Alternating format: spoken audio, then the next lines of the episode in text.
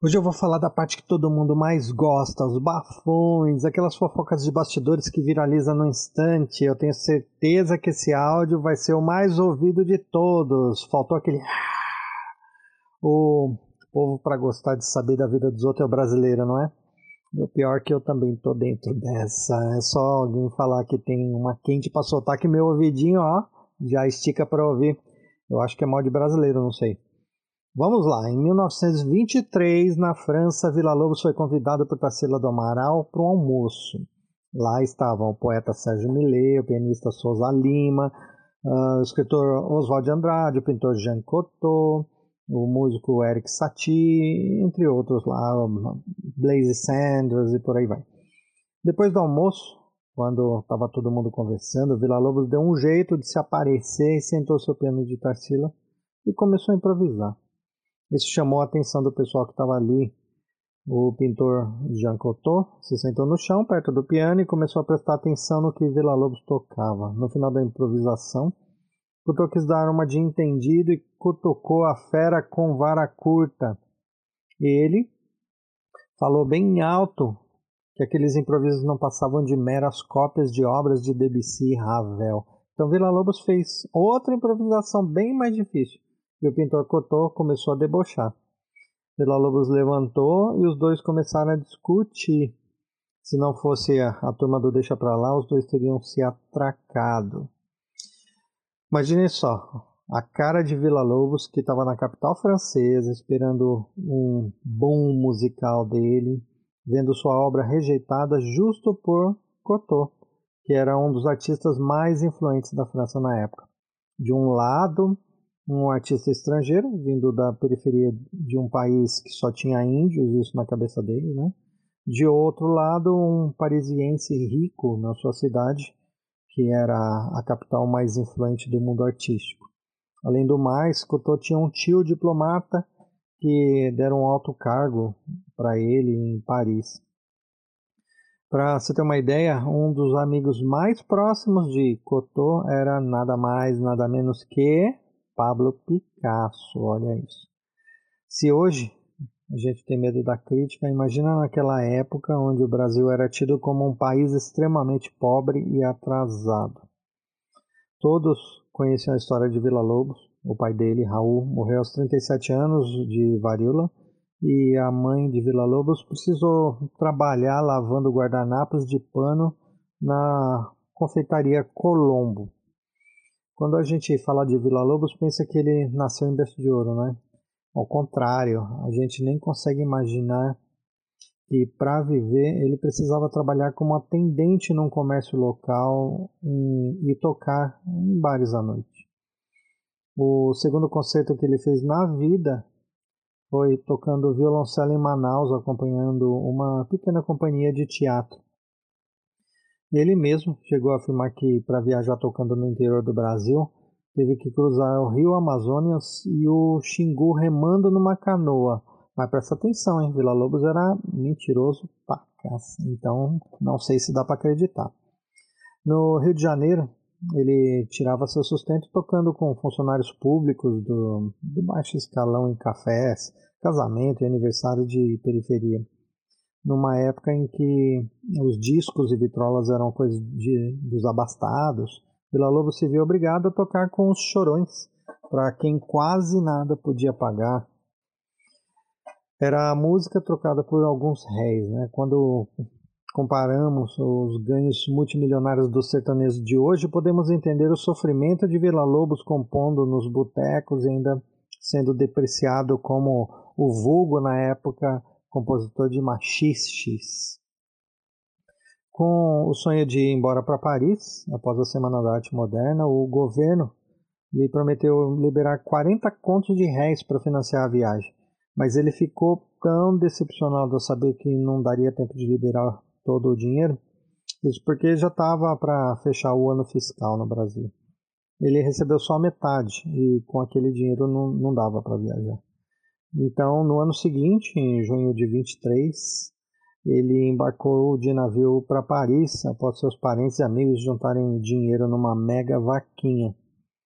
Quando Vila Lobos chegou a Paris, ele pensou que iria abafar, mas seu repertório já estava ultrapassado. Enquanto as influências dele eram Bach e Debussy, Paris já tinha dado um passo à frente e já estava no outro patamar. Então ele teve que inovar. Escreveu diversas obras voltadas ao que o público queria ouvir. Tem uma passagem da história muito legal, muito engraçada.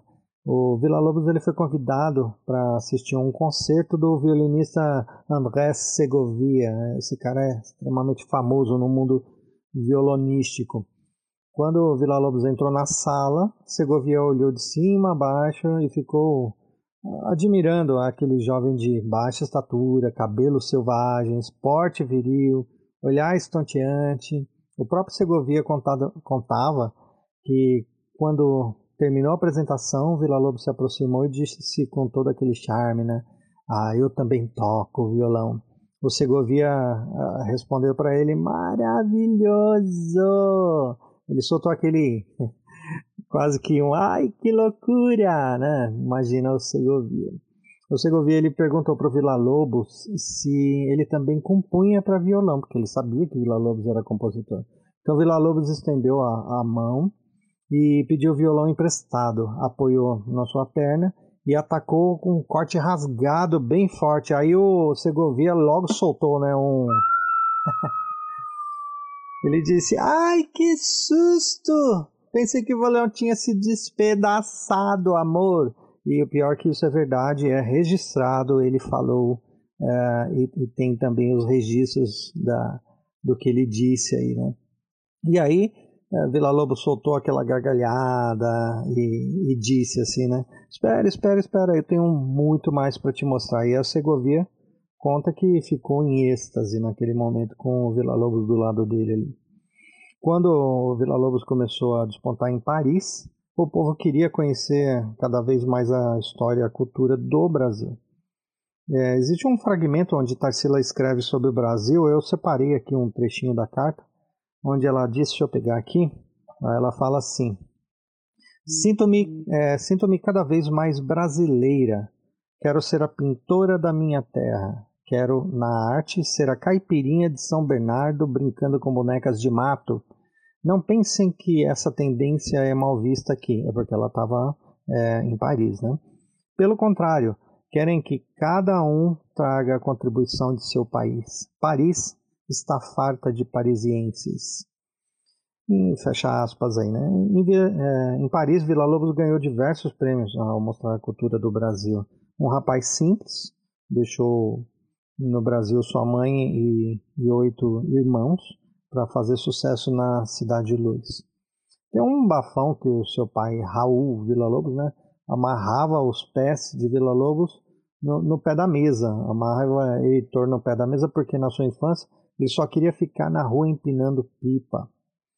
Quando ele reuniu 20 mil vozes no Maracanã para um concerto, ele precisava que, que todos o, o enxergassem. Então, ele regeu com um cabo de vassoura na mão. Em 1936, depois de 22 anos de casado, Vila Lobo enviou uma carta de Berlim, onde ele estava, pedindo divórcio, divórcio de Lucília. Na, na carta ele escreveu que não voltaria mais nem para pegar as coisas, nem para conversar. Ele simplesmente se separou por carta. O motivo da separação era óbvio, e era loura, 25 anos mais jovem, e estava com ele como secretária em Paris. Quem é? Lógico, a Mindinha que eu já falei aqui. Estava mesmo muito estranho ele ter composto duas obras dedicadas à esposa e mais de 50 obras dedicadas à secretária.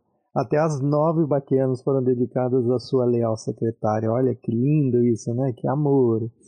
Lucília nunca aceitou o divórcio, lógico. Ela se mudou para o interior fluminense e foi dar aula para crianças.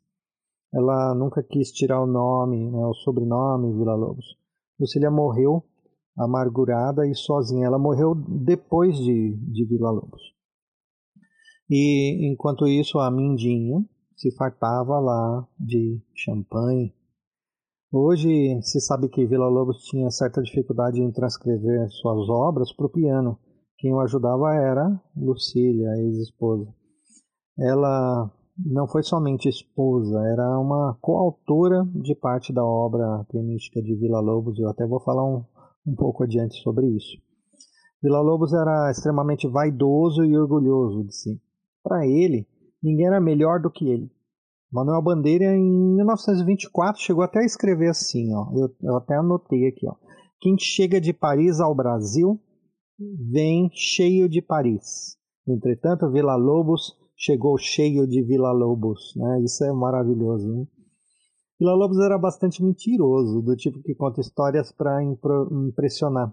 Ele inventava mitos, acontecimentos e tentava confundir os jornalistas, escondendo a sua data de nascimento. Cada lugar que ele ia dava uma data de nascimento diferente. Ele falava que tinha estudado no Instituto Nacional de Música, hoje já se sabe que ele nunca estudou lá. Ele dizia que foi a várias cidades no Brasil para coletar ritmos regionais, para criar sua obra, das quais ele nunca tinha ido.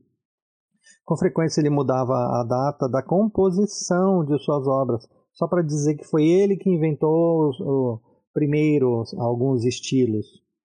Depois da morte de Vila Lobos, a Mindinha criou o Museu Vila Lobos. Isso eu já disse aqui no canal.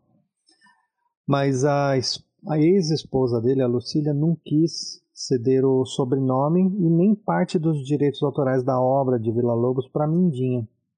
Foi uma disputa infernal entre as duas. Então, olha só que bafão que eu vou contar para vocês agora. A Mindinha tentou deletar tudo o que era prova sobre o tempo que a Lucília foi casada com o Heitor.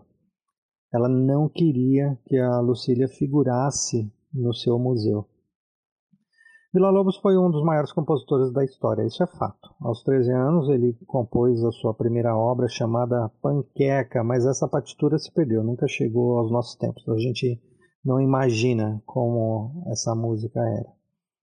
E uma doença venérea o impediu de ter filhos. Acredita-se que é por isso que ele compunha tanto para crianças. E para quem gosta de futebol, ele era torcedor do Vasco da Gama, carioca e Vasco da Gama.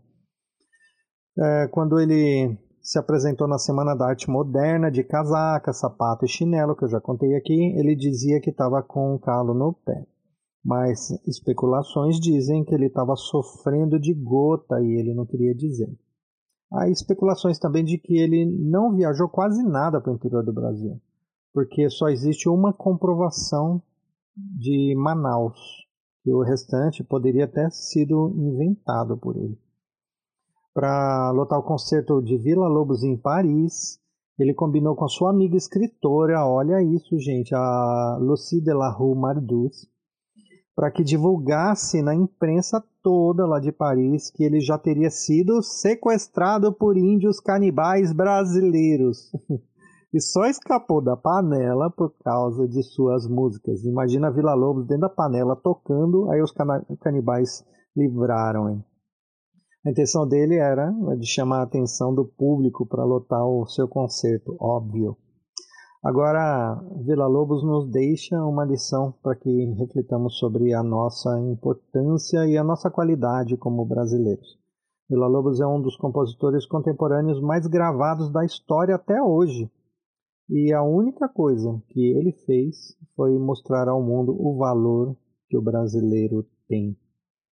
Vitor Villa-Lobos morreu de uremia, uma espécie de um câncer, em 17 de novembro de 1958, aos 72 anos de idade, na mesma cidade onde ele nasceu, o Rio de Janeiro. Para finalizar, você vai ouvir alguns fragmentos da suíte popular brasileira de Vitor Villa-Lobos, interpretado pelo mestre do violão, Pablo de Giusto. Então, percebam aí a brasilidade que ele levou para o mundo. Ele ganhou Paris com esse tipo de música